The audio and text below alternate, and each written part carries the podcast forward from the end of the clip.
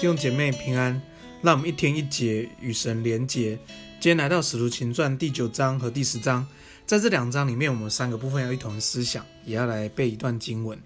呃，感谢主。那呃，伦间师母下个月就要生产了。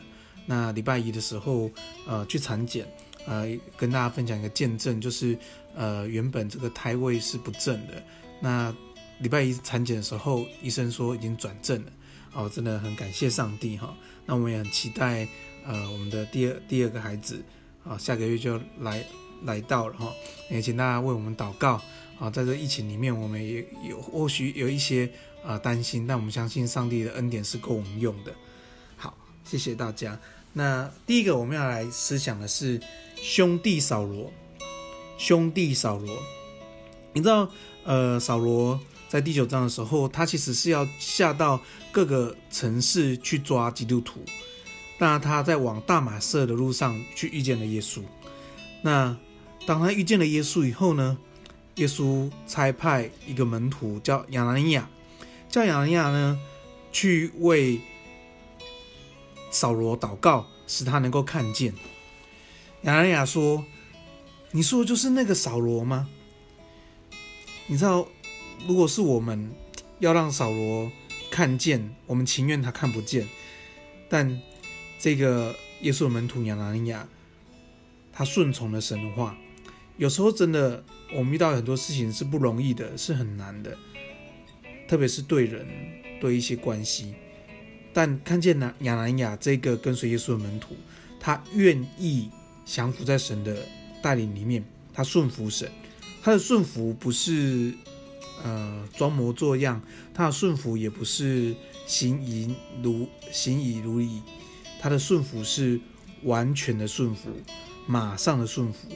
我们会看到神跟亚拿尼亚说：“你只管去，扫罗是我拣选的器皿。”我们在十七节就看到亚拿尼亚就去了，不单去，他称扫罗为兄弟扫罗。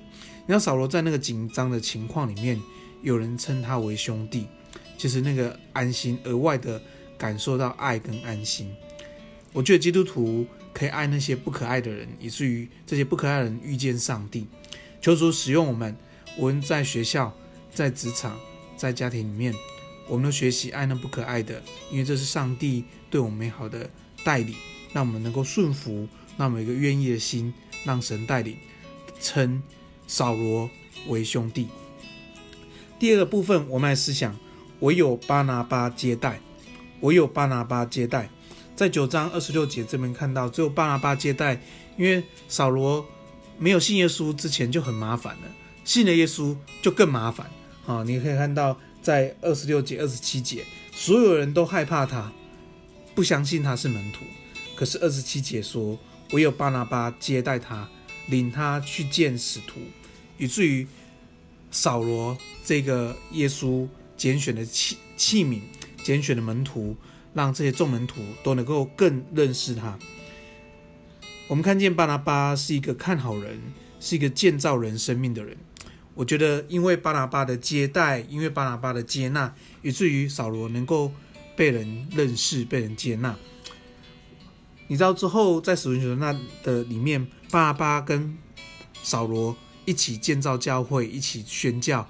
做了很多上帝所喜悦的事，求主帮助我们有一颗愿意接纳人的心，就像巴拿巴一样，去看好人，从他的生命里面去看到他的优点，去看到他的好，把他好发展出来，以至于我们都可以被上帝来使用。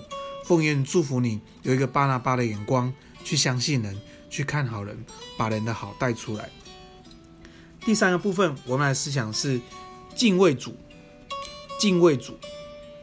我们在九章三十一节这边看到，在各地，在犹大、犹太、加利利、撒玛利亚各处的教会都平安，因为他们凡事敬畏主，蒙圣灵的安慰，人数的增多。